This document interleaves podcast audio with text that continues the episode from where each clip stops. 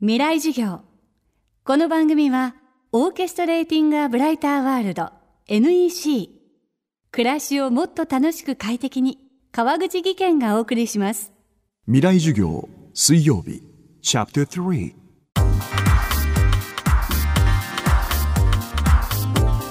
未来授業。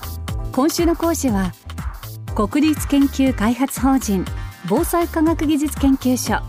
水土砂防災研究部門長三角良平さんです。この夏豪雨や崖崩れといった気象災害が日本を襲いました。こうした災害が首都圏で起こったら。今週は気象災害についてそして都市と防災についてお届けしていきます。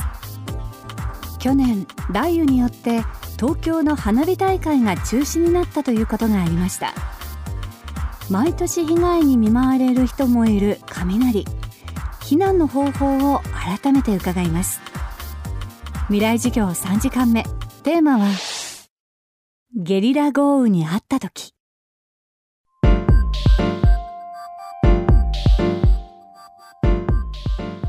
雷ってまああの雷雲の中にまあ電気が生じてそれが電流が流れる電気現象ですね。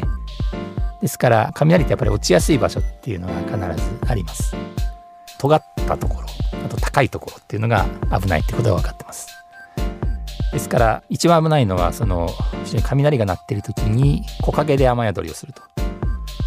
例えば山登りしてる最中に雨雲が近づいてゴロゴロ鳴り出したと。どこにもこう逃げる場所がないからとりあえずま木の陰に入ったと。いうのは非常にそれは危険なことで。であの人間の体液っていうのはイオンが含まれてて非常にこう電気を通しやすいものです。ですから樹木にこう雷が落ちますとその電気は人間の方にま流れてきます。側撃雷っていうふうに呼んでますけどということで木陰っていうのは非常にま危ないというふうに考えられてます。雷にとって安全な場所っていうのは車の中とか鉄筋コンクリート建物っていうのが非常に安全なんですけど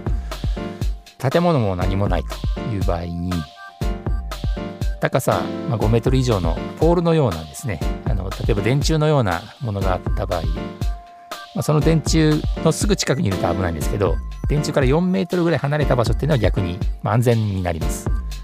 その電柱の頂上を見上げる角度が45度の範囲ですね。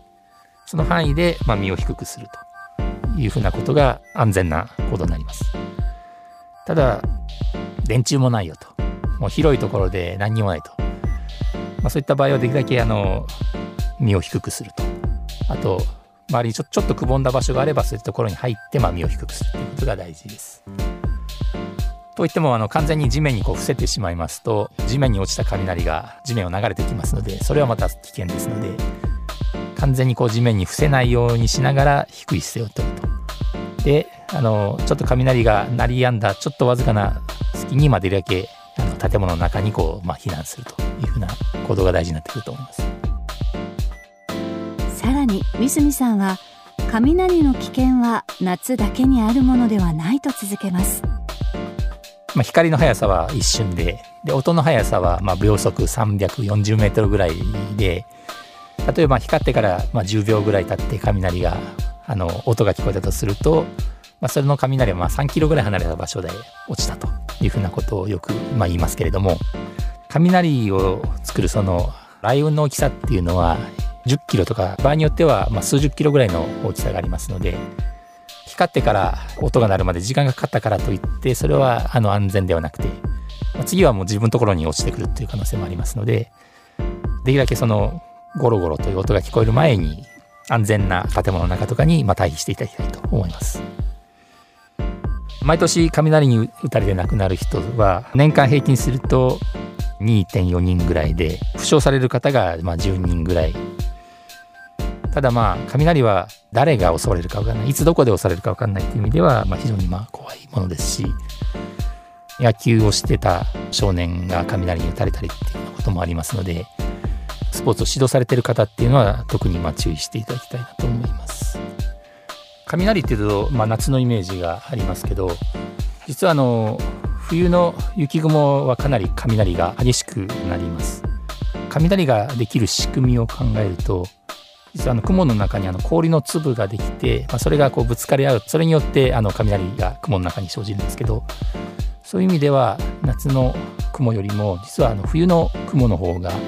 雷があの発生しやすいんですね。ですからあの、まあ、雪が多く降るような場所とかあの日本海側に例えば旅行に行かれた場合とかですね、まあ、非常にこうあの雪雲からこう雷が落ちてくる場合っていうのがよくありますのでこれは十分注意する必要があると思います。今週の講師は国立研究開発法人防災科学技術研究所水土砂防災研究部門長三角良平さん3時間目のテーマは雷鳴が聞こえたらでした。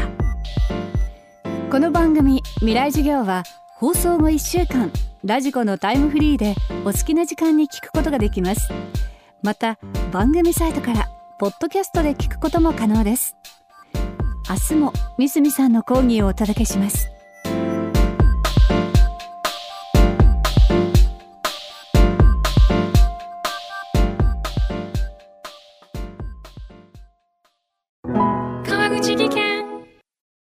階段での転落。大きな怪我につながるので怖いですよね。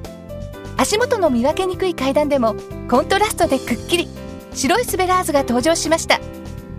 皆様の暮らしをもっと楽しく快適に。